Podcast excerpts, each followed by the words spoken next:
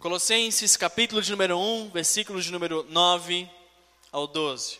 Olha só o que diz a santa e amada palavra de Deus. Diz assim: Por esta razão, também nós, desde o dia em que o ouvimos, não cessamos de orar por vós e de pedir que transbordeis de pleno conhecimento da Sua vontade, em toda a sabedoria e entendimento espiritual a fim de viver de modo digno do Senhor, para o seu inteiro agrado, frutificando em toda boa obra e crescendo no pleno conhecimento de Deus, sendo fortalecidos com todo o poder, segundo a força da sua glória, em toda a perseverança e longanimidade, com alegria, dando graças ao Pai que vos fez idôneos à parte que vos cabe da herança dos santos na luz. Até aí. Vamos orar. Jesus, obrigado, Deus, por esse tempo tão precioso que passamos aqui juntos. Obrigado por tua palavra que nós podemos ler em nossa língua natal.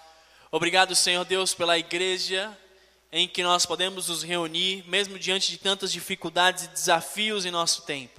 Pedimos para que agora o Senhor venha sobre o nosso coração e que o Senhor possa ministrar em nós, quebrando todas as barreiras, todas, todas as dificuldades e nos ajudando a crescer em Ti, colocando em nossa mente, em nossa vida, as marcas do Teu Evangelho, da Tua palavra, aquilo que o Teu Espírito Santo tem para compartilhar conosco. Nós recebemos com alegria e gratidão, em nome de Jesus. Amém e amém.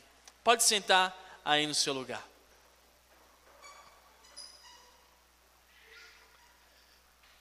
Com certeza você sabe daquele momento onde você vai fazer aniversário. E geralmente, quando a gente é pequeno, os nossos pais, quando a gente está ali prestes para soprar a velhinha, todo mundo fala assim: não, faz um, faz um pedido, né? Assim, faz um pedido aí, hoje é o seu dia, faz um pedido daquilo que você gostaria que se realizasse. Talvez você tenha um filme muito interessante que fala sobre algo assim. É um filme de 97 com Jim Carrey que se chama O Mentiroso. Fala sobre um pai, era um advogado que vivia às custas da mentira, um homem completamente sem escrúpulos. E ele era um pai, né? Ele era o Jim Carrey era pai de um menino chamado Max. E aí no filme o Jim Carrey nunca cumpre as promessas que ele faz para o filho dele, para o Max.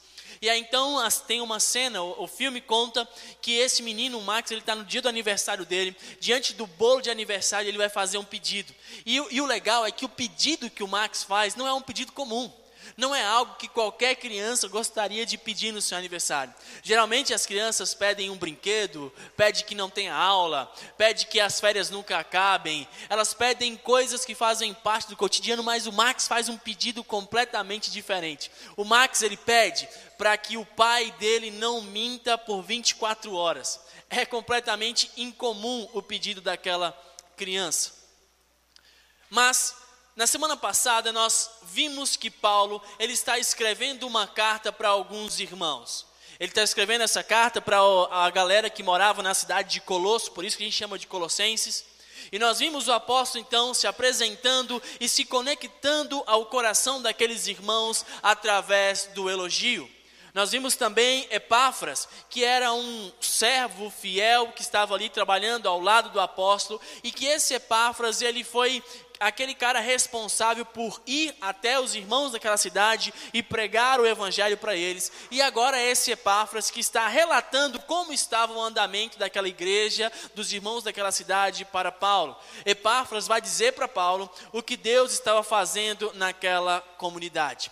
E hoje então nós vamos continuar refletindo sobre as instruções que o apóstolo Paulo dá para aqueles irmãos em Corinto. E é interessante porque no verso de número 9, Paulo começa essas instruções com dizendo assim: por essa razão. Por essa razão, ou seja, Paulo estava dizendo que por causa do relato de Epáfras, por causa daquilo que Epáfras contou sobre o amor no espírito que aqueles irmãos tinham e sobre todas as coisas que Deus estava fazendo naquela cidade, isso, esse relato motivou Paulo a utilizar uma das armas mais importantes para o cristão, que é a oração. E então nós percebemos que Paulo agora vai realizar algo especial, uma oração, e você vai ver que o texto começa com um pedido. Assim como aquele menino no início da ilustração que eu utilizei aqui da mensagem, ele faz um pedido que vai sair completamente das regras daquilo que uma criança pediria. Paulo também vai fazer um pedido que vai sair daquilo que geralmente um homem ou uma mulher pede diante de Deus, e talvez daquilo que você também pediria. E o que eu quero hoje é olhar com você para o pedido, para a oração de Paulo e aprender algumas lições muito importantes. Vamos fazer uma aplicação sobre a nossa vida a respeito daquilo que nós devemos pedir, como pedir, onde pedir, quando pedir. E ao refletirmos sobre a oração de Paulo, nós podemos aprender lições muito valiosas aqui e aplicar sobre a nossa vida de oração. Amém? Então você vai aprender algumas coisas importantes sobre a sua vida de oração. Imagine só que você não precisa realizar um pedido apenas no dia do seu aniversário, mas imagine que Deus está presente aqui e que Ele pode ouvir cada pedido que você tem a fazer agora e que esses pedidos podem se transformar em uma realidade como, quais seriam os seus pedidos. E eu quero motivar agora você a entrar comigo em uma reflexão muito importante sobre esses pedidos, ou sobre a oração, sobre como nós, como igreja, devemos orar ou pedir algumas coisas a Deus. E o primeiro ponto que nós aprendemos é que você precisa estar pronto, persistente e perseverante na oração. Amém? Seja pronto, persistente e perseverante na oração. Leia comigo o versículo de número 9. Paulo diz: Por esta razão, também nós, desde o dia em que o ouvimos, não cessamos de orar por vós e de pedir. Vamos até aí. Irmãos, quando nós oramos, nós reconhecemos quem somos e reconhecemos quem Deus é. Hernandes Dias Lopes afirma que quando nos ajoelhamos, entendemos a majestade de Deus e a limitação humana.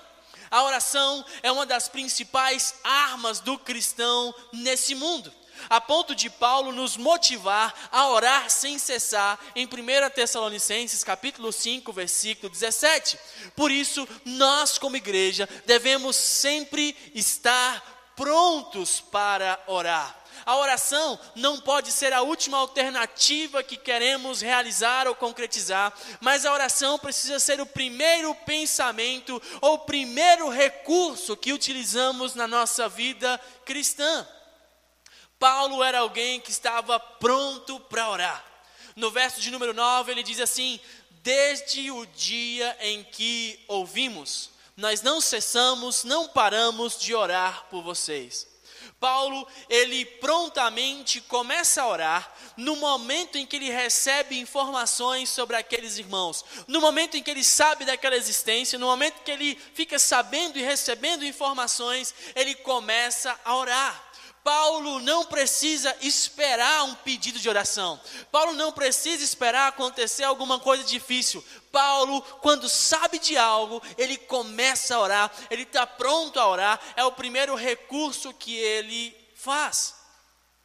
E nós podemos orar até mesmo por aqueles irmãos com quem nós não temos convívio. Lembre-se, nós falamos na semana passada que provavelmente Paulo não conhecia presencialmente aqueles irmãos, mas ele já orava por eles. E uma igreja precisa ser tomada por esse espírito. Talvez exista alguém aqui que você nem sabe o nome. Talvez exista alguém na igreja que você não tem aquele convívio próximo, mas você já pode orar por ele. Você precisa estar pronto para orar por ele. Ora, ó oh, Deus, abençoe aquela irmã do cabelo lindo, né? Abençoe aquele cara da blusa vermelha. Talvez você não saiba, mas quando você ora, você começa a dizer que se importa. Paulo não conhecia esses irmãos presencialmente, mas ele já orava por aqueles irmãos. E eu quero que você imagine agora uma igreja imbuída, uma igreja cheia desse espírito de oração. Uma igreja que não espera um pedido para orar, mas uma igreja que está pronta para orar. E mais do que está pronto para orar, Paulo ora incessantemente. Paulo é persistente e ele é perseverante em orar, e essa é a maneira com a qual nós devemos orar uns pelos outros, insistentemente, incessantemente, perseverantemente. Essa forma, incessantemente, fala sobre algo urgente e contínuo. Incessante fala sobre criar um hábito. Isso é algo que a gente precisa fazer hoje. Criar o hábito de orar por nossa igreja.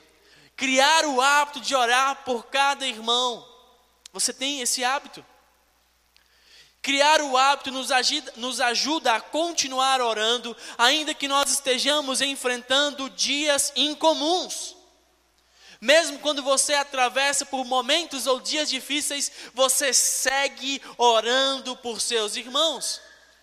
E nós encontramos aqui Paulo aprisionado. A palavra conta para a gente, quando você vai estudar um pouco do contexto, Paulo escreve essa carta de uma prisão de maneira que Paulo estava em dias difíceis, mas mesmo em dias difíceis, conturbados, Paulo seguia orando. Irmãos, grandes homens e grandes mulheres de Deus sempre estão prontos a orar por aqueles que Deus chamou para serem seus discípulos. Olhamos para a vida de Jesus e encontramos João, capítulo de número 17, quando Jesus para para orar por seus discípulos e ora por cada crente, por cada pessoa que iria conhecê-lo no futuro. Homens de Deus oram por aqueles que Deus chamou para fazer parte da igreja. Você precisa ser um constante intercessor, alguém que ora incessantemente, que não para de orar por sua igreja. É isso. Ore, esteja pronto para orar. Utilize a oração como um primeiro recurso da sua vida. Quando nós oramos por nossos irmãos da nossa igreja, nós demonstramos todo o nosso amor e comprometimento com o reino de Cristo. É muito legal a gente perceber como as pessoas se motivam com algumas coisas. E eu fico muito, acho muito interessante isso.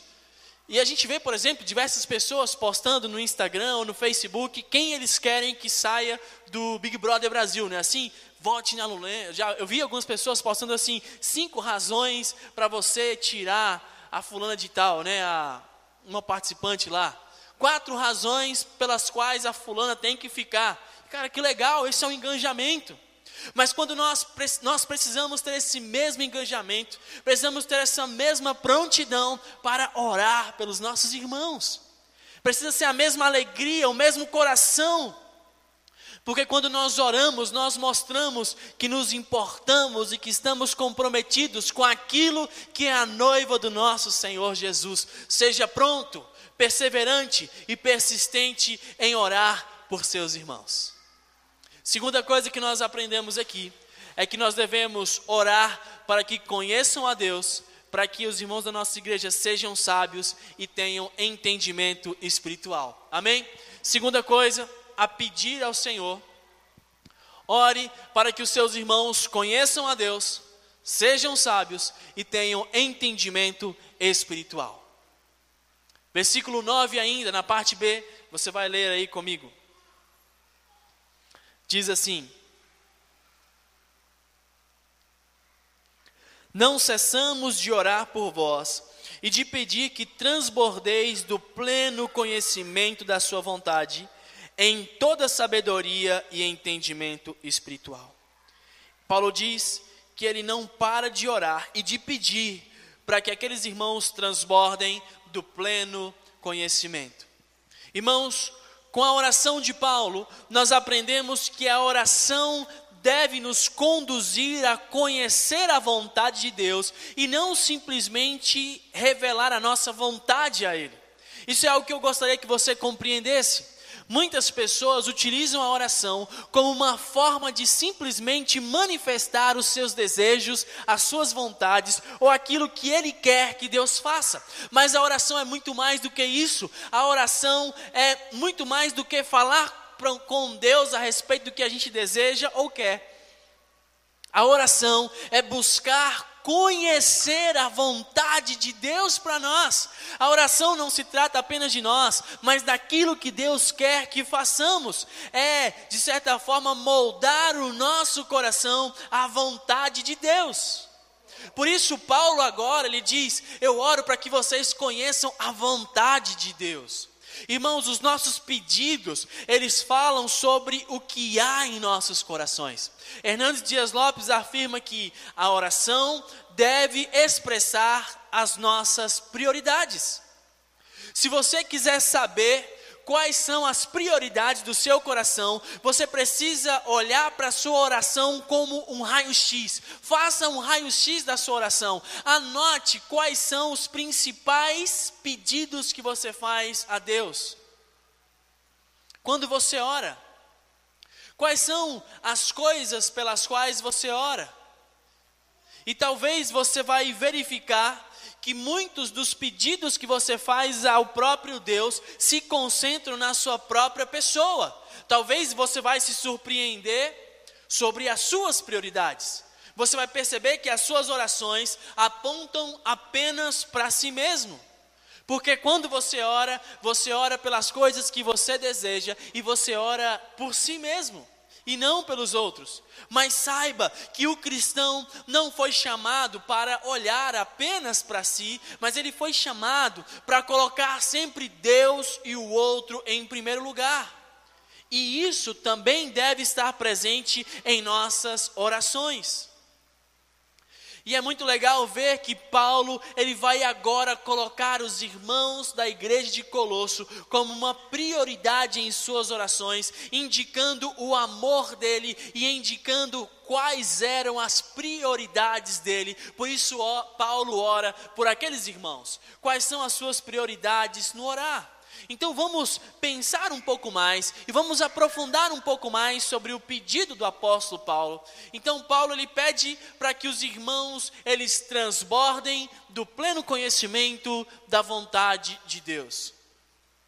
Mais uma vez nós encontramos Paulo agora priorizando as coisas espirituais em detrimento das coisas materiais. Haviam pelo menos três circunstâncias difíceis na vida do apóstolo Paulo, pelas quais ele poderia orar. Quando você vai perceber, estudar um pouco mais aqui, você vai notar que Paulo estava preso em Roma, uma circunstância pela qual valia a pena orar, não é verdade? Você vai notar que Paulo também estava prestes a ser, havia uma grande possibilidade de ele ser condenado à morte e executado. Outra coisa importante pela qual orar. E você também vai ver que os próprios irmãos da cidade de Colosso provavelmente viviam em um ambiente de pobreza e aonde a escravidão era uma grande realidade. Mas Paulo, ele não está nessa oração olhando para si e pedindo para que as pessoas orem por ele na sua circunstância difícil. Não que isso fosse algo errado, mas a oração de Paulo fala sobre suas prioridades, fala sobre priorizar o espiritual em detrimento daquilo que é material. Então, Paulo, ele também não vai orar pelas coisas materiais dos seus irmãos, já que eles vivem em circunstâncias difíceis e adversas, mas Paulo, ele ora por algo eterno, ele ora por coisas espirituais, ele pede para que seus irmãos tenham o pleno conhecimento de Deus. Warren Wiersbe é um comentarista, ele diz que as necessidades espirituais são imensamente mais importantes do que as necessidades materiais. Não significa que as necessidades materiais não sejam importantes, mas as coisas espirituais são mais importantes.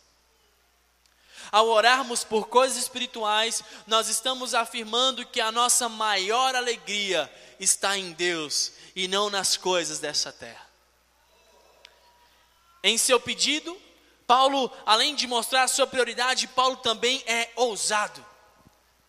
Isso é uma coisa que nós podemos praticar quando oramos a respeito de coisas espirituais. Peça com ousadia.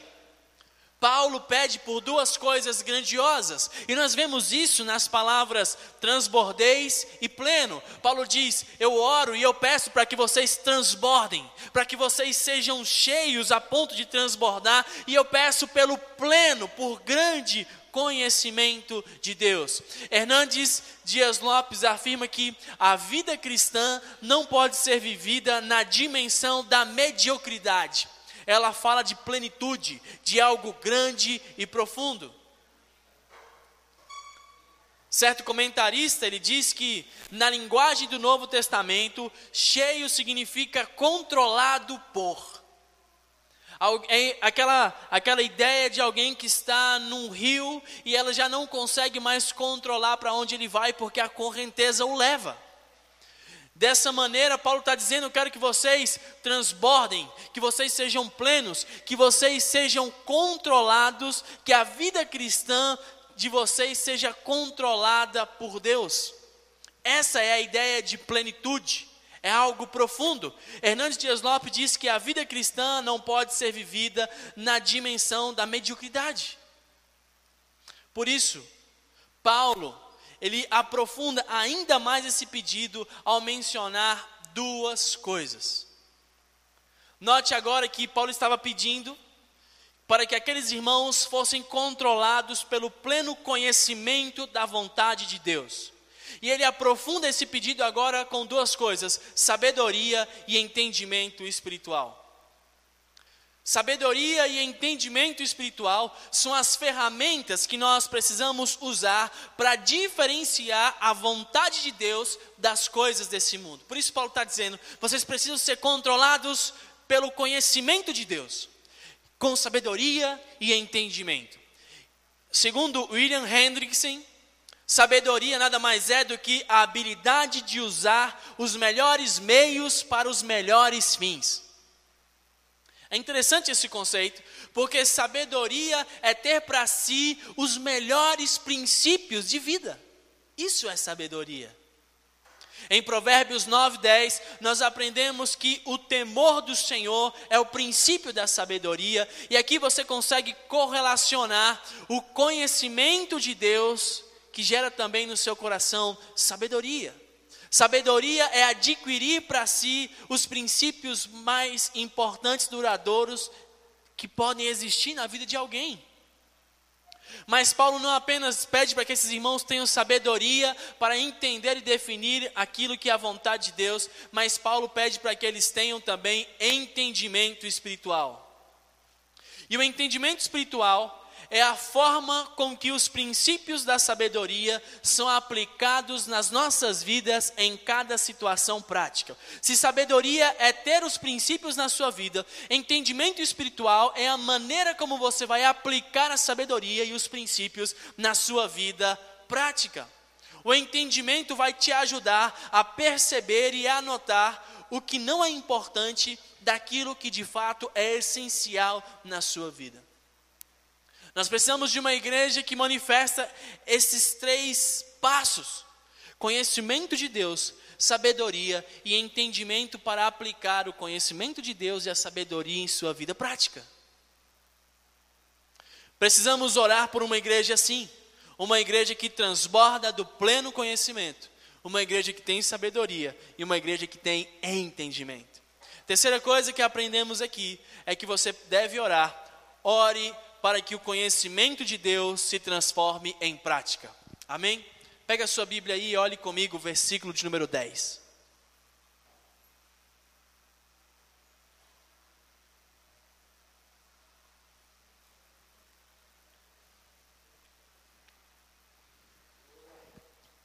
Ore para que o conhecimento de Deus se transforme em prática. Olha o que diz o versículo de número 10: diz assim: a fim de viverdes de modo digno do Senhor, para o seu inteiro agrado, frutificando em toda boa obra e crescendo no pleno conhecimento de Deus.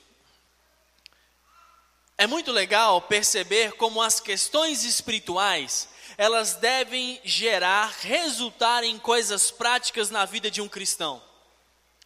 Você será lembrado não por aquilo que você fala, mas por aquilo que você faz. E aqui Paulo ele é muito claro em nesse versículo nos ajudar a compreender como as coisas espirituais, o conhecimento de Deus, a sabedoria, a oração, ela deve agora gerar, desembocar em algo prático na nossa vida. E o verso 10, Paulo nos mostra o resultado das coisas que nós mencionamos no tópico anterior. Os resultados do conhecimento, da sabedoria, do entendimento. E aqui nós conseguimos notar as consequências práticas desses três elementos. E a primeira consequência é que Paulo diz que aqueles irmãos deveriam viver de modo digno. Viver de modo digno. Russell Shedd afirma que a expressão viver de modo digno fala, traduz uma palavra relacionada com a balança. Eu quero que você imagine agora que as ações de Deus são colocadas do lado de uma balança. Você lembra daquela balança que tinha dois pratos? Com certeza você já viu isso em algum filme, alguma coisa. Aquela balança que tem dois pratinhos assim, e do lado se coloca um peso de um quilo, vamos supor. Ele coloca um peso lá de um quilo, e do outro lado ele então coloca uma quantidade de arroz. Quando a balança estiver equilibrada, ele saberia então que haveria a mesma quantidade de arroz que no peso que estava do outro lado, que era, no caso, um quilo. A ideia aqui dessa palavra, de modo digno, é justamente que colocar as ações de Deus de um lado da balança e do outro lado estariam o seu caráter, as suas palavras, as suas ações, tudo aquilo que você faz, de maneira que as coisas deveriam ficar equilibradas. Andar de modo digno seria então viver em da mesma maneira que Deus gostaria que vivêssemos. Seria corresponder à própria vida do Senhor. Seria andar de modo digno, seria conhecer e colocar em prática tudo aquilo que temos aprendido de Deus. E é assim que você precisa orar pela sua igreja, para que seus irmãos coloquem em prática tudo aquilo que eles têm aprendido de Deus, para que eles vivam de modo digno, porque muitas vezes saber é fácil, mas colocar em prática é difícil. Se a gente perguntar aqui, por exemplo, quantos de vocês sabem da importância do perdão, Quantos de nós sabemos a importância da oração, mas quantos de nós temos dificuldade de viver isso na prática? Por isso, Paulo está orando para que aqueles irmãos pudessem viver de modo digno, pudessem viver a prática daquilo que Deus os ensina por meio de Sua palavra. Ore por uma igreja que vive a prática do Evangelho.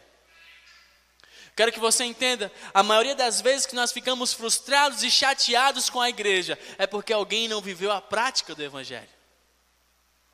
E se nós ficamos chateados com alguém que está vivendo a prática do evangelho, é porque nós não estamos vivendo a prática do evangelho. Segunda coisa, o segundo resultado prático de conhecer a Cristo é frutificar em toda boa obra. É isso que ele diz no versículo de número 10. A fim de que, ele diz, a fim de viver de modo digno do Senhor, para o seu inteiro agrado, frutificando em cada boa obra. Irmãos, frutos aqui são as ações ou resultado do seu relacionamento com Deus. Mas Paulo ele vai especificar qual é o tipo de resultado que você deve dar qual é o tipo de consequência que você deve produzir. Ele diz: para que vocês possam frutificar em toda boa obra. Paulo ele vai especificar agora a qualidade do fruto, porque existe uma grande verdade também de que aquela pessoa que não se relaciona com Deus, que não caminha com Deus, ela também produz um resultado ou um fruto. No entanto, esse fruto, a qualidade desse fruto é ruim, é pecaminosa, não serve. Por isso, Paulo diz para que aqueles irmãos possam desenvolver um fruto de toda boa obra. A ausência de Deus também pode dar e trazer consequências, mas são consequências ruins. E o fruto é o que vai mostrar a qualidade e a essência daquela árvore. Pelos frutos as pessoas vão conhecer você pela sua prática, pelo resultado da sua vida, as pessoas vão ter a noção de quem você é. Quando você quer saber de que, que aquela árvore é, você olha para o fruto que ela dá. E se aquele fruto for azedo, você vai dizer que aquela árvore talvez não preste. Se aquele fruto for ruim, podre, nascer com dificuldades, problemas, vai dizer que aquela árvore não presta, nessa árvore não dá fruto bom. Só dá uvas amargas. Porque o fruto fala sobre a qualidade da árvore. Por isso, Paulo está dizendo: Eu oro para que vocês deem bons frutos, para que vocês sejam uma árvore de boa qualidade. Mas mais do que isso, dar frutos é simplesmente uma consequência ou um resultado da graça de Deus. Nós damos frutos não porque somos bons, e nós também não damos frutos para receber a graça de Deus. A ideia não é essa. A ideia não é frutificar ou fazer coisas legais, coisas boas, para receber a graça de Deus. Mas a ideia é justamente o contrário. Nós frutificamos e realizamos coisas boas por causa da graça de Deus em nós, de maneira que os frutos que damos são resultado da misericórdia de Deus. É simplesmente o resultado de Deus estar em mim e de Ele me possibilitar conhecê-lo, é então que eu frutifico de maneira que agrade a Deus. É Deus em você que vai fazer com que você frutifique ou que dê resultados positivos. O último resultado prático de se conhecer a Cristo é crescer no pleno conhecimento. E esse conhecimento aqui é um conhecimento prático, é um conhecimento de poder examinar algo que realmente você experimentou, realmente você constatou. Imagina que alguém diga para você: olha, sorvete é uma delícia, o sorvete daquele determinado local é uma delícia. E aí você vai dizer: olha, eu ouvi dizer que o sorvete daquele lugar é uma delícia. Mas então chega o dia em que você vai naquela sorveteria e você experimenta. E aí depois você volta e agora você tem propriedade. O teu conhecimento aumentou. Você já sabia que era bom, mas agora você foi lá e agora você diz: Eu sei que é bom porque eu experimentei. Por isso Paulo está dizendo para que esses irmãos cresçam no conhecimento. Paulo está dizendo: vocês precisam, eu quero que vocês experimentem Deus de uma tal maneira que vocês não terão apenas o conhecimento teórico. Vocês vão crescer e olhar para Deus sabendo e experimentando de forma forma prática na vida de vocês todas as coisas que eles podem fazer. Uma coisa é alguém dizer que Deus é bom, outra coisa é alguém entender a, a, o quanto ele é pecador e experimentar na prática o perdão de Deus. Uma coisa é você dizer que Deus pode realizar um milagre, outra coisa é você ter Deus realizando um milagre na sua própria vida. Paulo está dizendo: vocês vão crescer no conhecimento, experimentando de forma prática. Entende? Que você cresça nesse conhecimento, não só de saber de Deus a respeito de uma mensagem de alguém aqui, mas de conhecer Deus agindo na sua vida no dia a dia, mudando aquilo, tornando real na sua vida, fazendo você frutificar de forma correta. Que você conheça a Deus a partir das experiências que você tenha com Ele, que o teu conhecimento dele aumente em nome de Jesus. Quarta e última coisa que nós aprendemos aqui: ore para que seus irmãos sejam fortes. Versículo de número 11, leia comigo o que diz. Diz assim: sendo fortalecidos com todo o poder, segundo a força de sua glória, em toda perseverança e longanimidade, com alegria Amém. Paulo pede para que os irmãos que ele tem naquela igreja sejam fortalecidos. Isso é muito legal porque muitas vezes nós vamos precisar de força do alto para vencer na nossa vida cristã. Não é verdade? Às vezes a gente vai precisar, não sei se você já levantou pela manhã e disse, Pai, me dá forças hoje. Eu não sei se você já foi resolver algum problema na sua casa, sua família, ou alguma coisa da sua vida, você pode e diz: Deus, me dá força hoje, me fortalece, me ajuda a vencer essa semana. Porque muitas vezes na vida cristã nós vamos precisar de forças, nós vamos precisar ser, sermos fortalecidos. Mas a boa notícia é que existe um Deus com poder infinito que pode nos sustentar que pode nos dar forças. A boa notícia é que existem líderes prontos para orar, para que você seja fortalecido em seus desafios na vida cristã. Paulo era esse líder pronto para orar, e você pode também ser um líder assim. Faça parte de um PGM em que o líder está pronto para orar, para fortalecer a tua vida. Faça parte de uma igreja onde os líderes estão prontos para orarem por você. Irmãos, E Paulo, ele ora porque existe um poder e esse poder vem de Deus. Paulo diz, ele ora para que aqueles irmãos sejam fortalecidos em todo o poder, segundo a força da sua glória, ou seja, a glória de Deus. Hernandes Dias Lopes diz que a força da sua glória é o reflexo de todos os atributos de Deus. O que Paulo nos ensina, o que ele quer dizer, é que ele fala assim: olha, eu estou orando por vocês, porque Deus é poderoso para fazer. Eu estou orando por vocês, vocês podem ser fortalecidos, porque Deus é amoroso, Deus é misericordioso, Deus é socorro presente, Deus tem poder para fortalecer você, Deus tem amor o suficiente para fortalecer você, Deus é misericordioso o suficiente para fortalecer você, Ele pode fortalecer você por quem Ele é. Deus é esse que pode, e é porque Ele pode que nós oramos, pedindo para que Ele o fortaleça. Você será fortalecido não pelas coisas desse mundo, você será fortalecido pela glória de Deus, pela força da Sua glória, por quem Deus é. É isso que deve ser o combustível que fortalece o teu coração. Ore para que seus irmãos sejam perseverantes. Paulo ele ora para que esses irmãos sejam fortalecidos e ora também para que eles sejam perseverantes. A perseverança aqui significa uma paciência para suportar as circunstâncias difíceis. Eu gosto muito da definição do Hernandes Dias Lopes, porque ele diz que perseverança não se trata de esperar, somente esperar, mas perseverança fala a respeito de um soldado num campo de batalha. Ele não está parado esperando, mas esse soldado ele segue lutando, mesmo quando as condições são adversas e desfavoráveis. Perseverança implica em saber que Deus está no controle de todas as coisas e que eu não preciso reclamar, eu persevero. Perseverança fala sobre essa capacidade em ter em mente que é cedo demais para desistir. Por isso, Paulo fala: Eu oro para que vocês sejam perseverantes.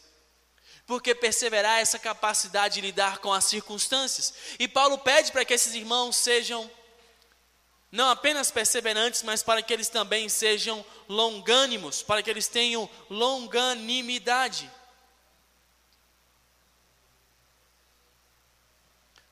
Longanimidade fala sobre paciência com as pessoas. Se perseverança é a paciência, a capacidade de suportar as circunstâncias, longanimidade é a capacidade de ser paciente com pessoas e superar pessoas. Hernandes Dias Lopes vai dizer que longanimidade é a capacidade de perdoar em vez de revidar. É a atitude de abençoar em vez de amaldiçoar. É a decisão de acolher em vez de escorraçar é pagar o mal com o bem. William Barclay, ele afirma que essa longanimidade é a capacidade de suportar alguém difícil, sem permitir que essa pessoa transforme a nossa alma em uma alma cheia de amargura, entendeu?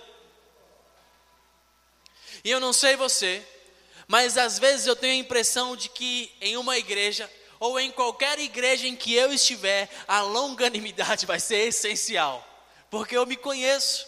Eu sei que por vezes sou difícil e falho. E aonde eu estiver, será necessário que as pessoas que estão ao meu redor tenham longanimidade, que elas tenham paciência para suportar as minhas falhas e as minhas dificuldades. A igreja é um lugar onde nós precisamos de longanimidade. Muitas pessoas não têm tido paciência umas com as outras na igreja. Ter paciência não é aceitar tudo de errado que o outro faz, mas é estar pronto para ajudar o outro cair, o outro levantar quando ele cair ou falhar com você. Paulo então, ele encerra agora a sua oração falando a respeito de alegria. Olha o final do verso 11. Ele diz: Você vai ter perseverança. Parece um caminho difícil, né? Perseverança para suportar as coisas, longanimidade para suportar as pessoas, mas esse caminho de força para o cristão, ele deve ser realizado com alegria. E ele diz, depois de longanimidade, ele diz com alegria e dando graças ao Pai, no versículo de número 12. Esse, Deus, esse deve ser o nosso sentimento com relação às coisas da família da fé. Devemos suportar uns aos outros, perseverar e ser pacientes com alegria, amém? Com alegria e gratidão. E o mais especial é que a alegria não é simplesmente algo que eu gero, mas a alegria, a palavra nos diz que é um fruto do Espírito, de maneira que é o Espírito Santo quem pode gerar isso no nosso coração, uma vez que caminhamos com Ele, uma vez que conhecemos mais sobre Ele, uma vez que recebemos tudo aquilo que Ele tem para fazer em nós, então Ele gera no nosso espírito a alegria e a gratidão para enfrentar, para irmos além das circunstâncias circunstâncias que nos cercam. Devemos ser gratos, devemos caminhar com alegria, porque Deus nos permitiu conhecê-lo e Ele nos possibilitou mudar e dar bons frutos. Quando o amor de Deus ele vai gerando nosso, ele é gerado no nosso coração, a gente começa a, a sentir essa alegria. A alegria que um pai que ama um filho tem de corrigi-lo, de colocá-lo na direção certa. A alegria que um pai tem de ver o seu filho se esforçando, caindo, mas se esforçando para caminhar. E essa alegria deve estar em nós. Nós podemos também nos alegrar e nós podemos agradecer porque Deus mudou a gente, porque Ele nos permitiu que nós o conhecêssemos, porque Ele nos encheu do Espírito Santo dele para que nós pudéssemos dar frutos. E ainda no verso 12, Paulo diz: Sejam gratos, porque Deus fez de vocês pessoas idôneas, a parte do que vos cabe na herança dos santos na luz. Parece um pouco difícil entender aqui, mas a versão viva diz assim: Ele nos fez dignos de participar de todas as coisas maravilhosas que pertencem àqueles que vivem no reino dos céus. Quando Paulo diz que Deus nos tornou idôneos e que nós podemos ser gratos por isso, Paulo está dizendo que Ele tornou você digno de participar, de fazer parte daqueles que têm a herança de Deus. Foi Ele que fez isso por você. Ele nos fez dignos, Ele nos fez capazes de participar das coisas do reino dEle. Irmãos, como eu iniciei falando, talvez, assim como Max, naquele filme, fez um pedido completamente diferente, Paulo também nos chama e nos ensina a irmos na contramão daquilo que uma pessoa comum pediria. Talvez as pessoas, em sua maior parte, vão para a igreja para pedirem para si mesmas para pedirem por coisas materiais, mas Paulo nos ensina a colocarem como prioridade as coisas espirituais e a pedir por nossos irmãos, a pedir para que eles sejam perseverantes, longânimos, a pedir para que eles sejam fortalecidos, a pedir para que eles conheçam a Deus. irmãos, nós não precisamos esperar o dia do nosso aniversário para fazer um pedido para o nosso Pai. Nós podemos fazê-lo agora, nós podemos orar e falar com Ele agora, e a nossa oração pode falar a respeito das nossas prioridades. É tempo de nós, como igreja, irmos além de nós mesmos em nossos pedidos, é tempo de orar por nossa igreja, é tempo de orar por cada um dos nossos irmãos. Esteja pronto para orar, ore para que seus irmãos conheçam a Deus Orem para que esses irmãos transformem o conhecimento em algo prático e orem para que eles sejam fortalecidos. E faça tudo isso com alegria e gratidão. Fica de pé no seu lugar. Vamos orar em nome de Jesus.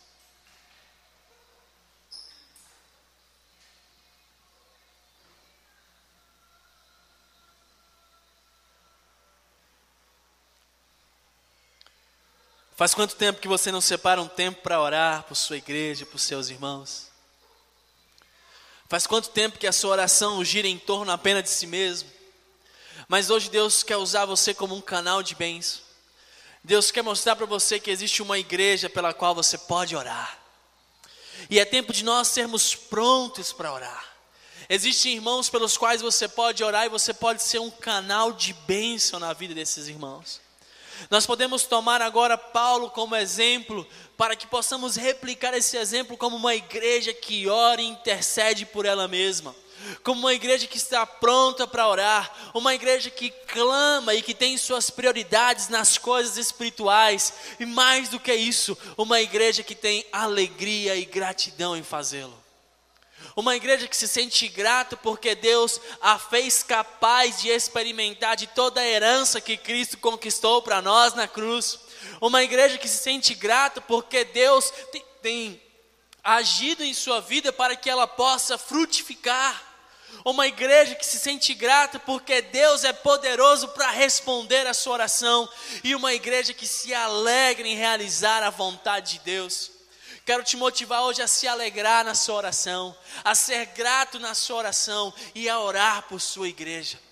Peça para que Deus gere conhecimento na casa dele, para que Deus aproxime cada vida da, da, da graça e da glória dele, para que Deus, por sua infinita misericórdia, nos conduza para onde Ele deseja que nós estejamos. É tempo de uma igreja que ora, se levante para interceder.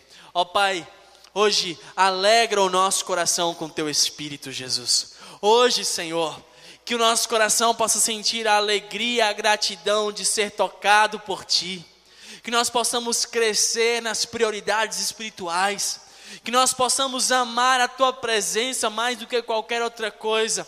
Que nada nesse mundo possa se comparar com conhecê-lo e aprofundar o nosso conhecimento de Ti, que o nosso conhecimento possa transformar-se em algo prático à medida que o Senhor flui em áreas específicas das nossas vidas, vem gerando em nós algo sobrenatural essa noite aqui, Senhor, vem tocando nos nossos corações. Nós precisamos de Ti, porque sabemos que sozinhos jamais conseguiríamos caminhar, sozinhos jamais jamais conseguiremos ter êxito em qualquer coisa. Nós, Jesus, queremos sentir a tua mão em nós. Quais são as coisas que precisam mudar? Coloque no nosso coração os motivos pelos quais precisamos orar. Coloque na nossa mente hoje, Senhor, as pessoas pelas quais nós podemos e devemos orar. Jesus, nós te clamamos para que a tua graça, para que o teu amor, para que a tua bondade flua e que nós sejamos a cada dia como uma igreja igreja que cresce e persevera de forma longânima em oração na tua presença, em nome de Jesus. Glória a Deus. Que a oração seja o primeiro passo da sua vida essa semana, em nome de Jesus.